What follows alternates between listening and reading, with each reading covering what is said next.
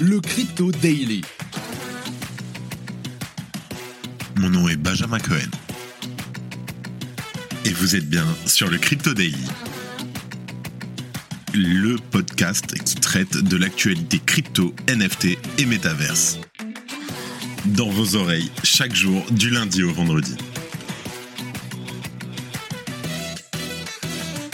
Salut à toi, j'espère que tu vas bien. On se retrouve tout de suite pour un nouvel épisode du Crypto Daily. Mauvaise nouvelle, les chiffres de l'inflation de la zone euro sont tombés et nous atteignons les 9,9% sur un an. C'est malheureusement un record.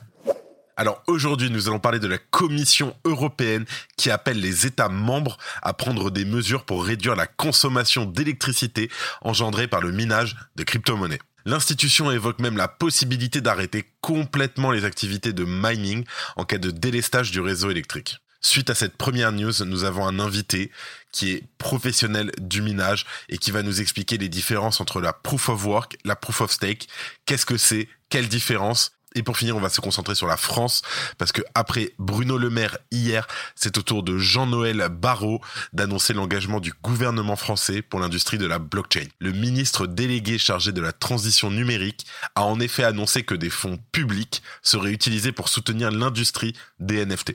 Mais avant tout ça, et accroche-toi bien, le coin du marché. Here comes the money. Here we go. Nous enregistrons cet épisode, nous sommes le 19 octobre 2022 et il est midi. Aujourd'hui, nous avons une journée en somme rouge, euh, un market cap descendant de 0,6% à 926 milliards de dollars. Nous avons un Bitcoin en baisse de 1,5% à 19 200 dollars, un Ether qui suit le Bitcoin à moins 1,5%, qui s'échange à 1300 dollars. Nous avons le BNB qui n'a pas bougé, 271 dollars, le XRP qui suit ses baisses et qui est en baisse aujourd'hui de 3%, le Cardano en baisse de 2%, le Solana en baisse de 2% à 30 dollars et euh, petite montée très légère du Dogecoin. Et parce que nous en parlons aujourd'hui et ça a fait les news dans la nuit, nous allons aussi parler du token le Aptos, le APT, qui est en baisse de près de 40% depuis sa sortie hier soir à 8,3%. Allez, tout de suite, on passe aux news. L'Union européenne prête à bloquer le minage de crypto-monnaies? Je t'explique. Suite aux sanctions anti-russes prises par l'Union européenne à cause du conflit en Ukraine, ainsi qu'au fameux sabotage des deux gazoducs Nord Stream, l'Europe aura certainement de graves manques énergétiques durant tout l'hiver. Prépare-toi, il va faire froid. Ce mardi 18 octobre, la Commission européenne a présenté un plan d'action soulignant la manière dont les nouvelles technologies peuvent contribuer à améliorer l'utilisation efficace des ressources énergétiques. Dans ce document, la Commission européenne définit de nombreuses actions clés pour accélérer la numérisation du système énergétique. Trois points. Le premier, aider les consommateurs à mieux contrôler leur consommation d'énergie. 2. Maîtriser la consommation d'énergie du secteur des technologies de l'information et de la communication. Et en 3. Renforcer la cybersécurité des réseaux énergétiques par le biais d'une nouvelle législation. En parallèle, la Commission européenne aborde également l'industrie des crypto-monnaies et bien entendu en particulier celle du minage. En se basant sur les données de l'université de Cambridge, le document indique, je cite, la consommation d'énergie des crypto-monnaies a augmenté de 900% au cours des cinq dernières années et a plus ou moins doublé par rapport à il y a deux ans, atteignant environ 0,4% de la consommation électrique mondiale. Ainsi, en invoquant la crise énergétique que traverse actuellement l'Union européenne, la Commission invite fortement les États membres à mettre en œuvre des mesures ciblées pour réduire la consommation d'électricité des mineurs de Bitcoin et des autres crypto-monnaies en Proof of Work, POW. Bien entendu, il y a de fortes mesures à prévoir à l'encontre du mining. En cas de nécessité de délestage, ce qui consiste rapidement à suspendre la fourniture d'énergie à des particuliers ou des entreprises, la Commission européenne va encore plus loin. Je cite. Les États membres doivent également être prêts à arrêter le minage de cryptoactifs. Dans une perspective à plus long terme, l'organisme juge qu'il est crucial de mettre un terme aux allègements fiscaux et aux autres mesures fiscales bénéficiant aux mineurs de crypto-monnaies actuellement en vigueur dans certains États membres. En outre, sans donner davantage de détails à ce sujet pour le moment, la Commission prévoit de coopérer avec d'autres institutions internationales et de s'appuyer sur l'expertise technique des organismes de normalisation pour élaborer un label d'efficacité énergétique pour les blockchains. L'impact de telles mesures sera-t-il suffisant pour enrayer la crise énergétique que traverse en ce moment même l'Union européenne Cela est peu probable. Cette activité reste minoritaire dans les États membres et la majorité de l'énergie utilisée provient de ressources renouvelables comme l'hydroélectricité. Reste maintenant à voir dans les prochaines semaines si des mesures concrètes, et notamment sous quelle forme, seront réellement prises par les États membres. La question qui me reste en gorge, c'est comment les technocrates de Bruxelles comptent-ils s'y prendre pour interdire la libre entreprise du minage de Bitcoin et d'autres crypto-monnaies? S'ils s'imaginent malheureusement qu'interdire est une solution, rappelons que, malgré le bannissement du minage de crypto en Chine à la mi-2021, le pays de Xi Jinping était toujours, un an plus tard, le deuxième plus gros producteur mondial de Bitcoin. Si tu aimes le daily, sache qu'une note et un commentaire nous aident énormément. Aussi, si tu ne veux rien rater de l'actualité, abonne-toi. Pour la deuxième news, on va expliquer qu'est-ce que Proof of Work, qu'est-ce que Proof of Stake et quelles sont les différences entre les deux. Et pour cela, ce n'est pas moi qui vais s'en charger. En effet, aujourd'hui, et pour la première fois sur le Crypto Daily, nous avons le fameux Monsieur TK, expert du minage de crypto-monnaies, qui va essayer de vous l'expliquer rapidement. Un grand merci à toi pour euh, l'invitation, ça me fait extrêmement plaisir euh, d'être ici. Euh, et aujourd'hui, je vais vous parler de deux thématiques, à savoir le Proof of Work et le Proof of Stake. Alors, le Proof of Work et le Proof of Stake, c'est tout simplement deux mécanismes qui vont permettre de faire fonctionner et valider les blocs sur une blockchain. Le Proof of Work, il est très fortement connu comme étant développé sur Bitcoin, et il y a peu de temps, on a eu le Proof of Stake qui a été développé et lancé sur Ethereum. Alors, le proof of work, si on doit le simplifier au maximum pour des personnes qui n'en ont jamais entendu parler, c'est tout simplement de la preuve de travail. Et pour cela, on va avoir besoin d'ordinateurs, de machines qui vont réaliser une sorte de calcul très compliqué. Et la personne qui va obtenir la solution à ce calcul très compliqué va être éligible pour notamment valider un bloc, valider les transactions, ajouter ce bloc à la blockchain. Et de cette façon, ce mineur va être récompensé sous forme de crypto-monnaie dans le cas de Bitcoin, il va être récompensé en Bitcoin. S'il mine une autre crypto-monnaie, il sera récompensé dans la crypto-monnaie qu'il va miner.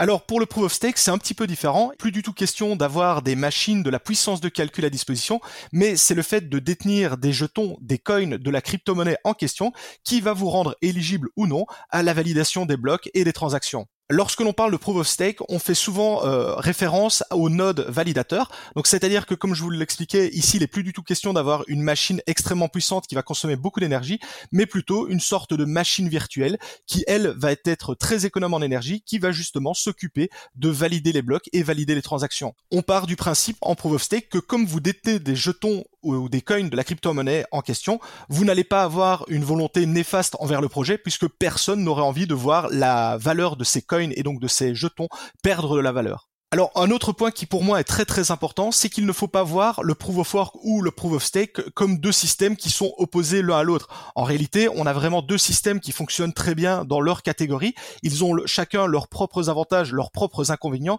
Le proof of stake est effectivement pour le moment mis un peu plus à la mode, mais ce n'est pas pour autant qu'il est une évolution, une version améliorée du proof of work. Et d'ailleurs, à titre indicatif, il existe des projets qui parviennent même à combiner les deux technologies sur une même blockchain où on peut avoir du proof of et du proof of stake en même temps. Et d'ailleurs, il y a un peu plus d'un mois, une autre crypto-monnaie bien connue qui s'appelle Ethereum, qui fonctionnait à l'époque en proof of work, a réalisé la transition donc du proof of work vers le proof of stake sans avoir le moindre arrêt et le moindre problème sur cette transition. On a généralement parlé de cela comme remplacer les moteurs d'un avion en plein vol. C'est extrêmement compliqué, extrêmement touchy, et pourtant les développeurs et l'équipe derrière Ethereum y sont parvenus en dehors même du fait que Ethereum soit passé du proof of work au proof of stake, la prouesse technique derrière reste vraiment incroyable. Si jamais vous êtes à la recherche de plus de contenu en lien justement avec le minage, les masternodes, les nodes, le proof of stake, etc., etc., n'hésitez pas à me suivre sur mes réseaux sociaux que sont YouTube, Twitter, Instagram, TikTok, etc., etc. Vous me retrouvez sous le pseudo Monsieur TK, les lettres T et K. Merci à tous. Merci à toi TK, c'est un plaisir de t'avoir parmi nous. Comme d'habitude, je te mets tous les liens pour suivre Monsieur TK en description. Et d'ailleurs, merci à lui et à tous nos amis belges qui écoutent le podcast tous les jours. Grande nouvelle, le gouvernement français compte épauler l'écosystème des NFT. Écoute bien jusqu'à la fin parce qu'il y a une surprise juste après cette news. Alors, Jean-Noël Barrot s'exprimait lors de l'ouverture de la NFT Factory, un espace dédié aux tokens non fongibles à Paris. Le ministre délégué de la transition numérique a fait une déclaration d'intention. L'Hexagone souhaite s'ouvrir aux technologies blockchain. Je cite, La France souhaite prendre le virage du Web3 qui va profondément modifier Internet et ses usages. Notant que le pays comptait renouer avec l'esprit ouvert et décentralisé de ses origines, Jean-Noël Barrot confirme que le gouvernement a l'intention de favoriser un lien étroit avec les acteurs locaux. Le ministre délégué pointe notamment trois grands usages de la blockchain qui seront accompagnés. Les crypto-monnaies, la finance décentralisée, ainsi que les NFT. Jean-Noël Barrot pointe du doigt des inquiétudes en ce qui concerne la DeFi et les NFT, et il se dit conscient des enjeux de ces derniers en termes d'empreinte carbone. Par ailleurs, il souligne que les usages des NFT ne sont pas encore très clairs. Mais selon le ministre délégué, la France doit se positionner maintenant pour tirer parti de ces technologies. Je cite La France a tous les atouts pour être un hub européen et sans doute mondial des NFT. La France est en effet historiquement forte dans les domaines où les NFT ont explosé.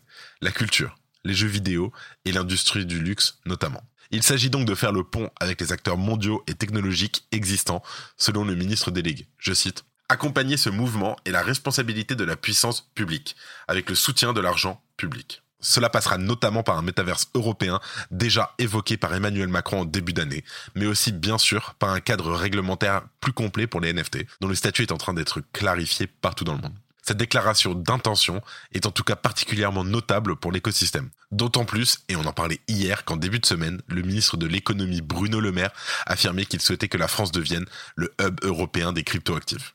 Ces déclarations conjointes marquent donc un changement de cap notable pour le gouvernement. Historiquement plutôt frileux en matière de blockchain, il semblerait qu'il ait décidé d'accompagner ce changement technologique d'ampleur tout en le régulant fortement. Aussi, afin de fêter l'ouverture de la NFT Factory à Paris, j'ai la chance de vous faire gagner deux places pour participer à la soirée d'ouverture qui aura lieu vendredi soir à la NFT Factory à Paris. Pour cela, c'est très simple, il suffit d'aller sur le compte Twitter le Crypto Daily afin de liker et de retweeter le tweet du giveaway. Le tirage au sort aura lieu demain en fin d'après-midi. Bonne chance à tous. Et pour finir, comme d'habitude, les informations en bref. Après le lancement de son réseau principal suivi à 3h du matin heure de France de son token natif le APT, le jeton Aptos a rythmé la nuit d'une partie de la communauté crypto. Et si certains ont su saisir et profiter d'une belle opportunité afin de profiter d'un généreux airdrop, d'autres pourraient commencer la journée de fort mauvaise humeur. Pour son édition 2023, le Guinness World Records accueille le Bitcoin et les tokens non fongibles sous une nouvelle catégorie qui porte le nom de Cryptomania. L'emblématique livre de records retrace ainsi l'histoire du Bitcoin et explique ses différents mécanismes tout en présentant les événements marquants de l'écosystème. Nouveau marqueur de l'intérêt du grand public pour ses actifs. Le secteur des crypto-monnaies peut-il se développer sans les institutions financières? Pour Mastercard, ces dernières sont essentielles pour attirer la curiosité du grand public. En conséquence, la firme américaine s'est alliée à Paxos pour aider les banques à démocratiser les crypto-monnaies auprès de leurs clients. Encore une fois, merci de ton écoute. Merci Monsieur TK de sa participation. C'est tout pour aujourd'hui et moi je te dis à demain. C'était Benjamin pour le Crypto. Merci et à très vite.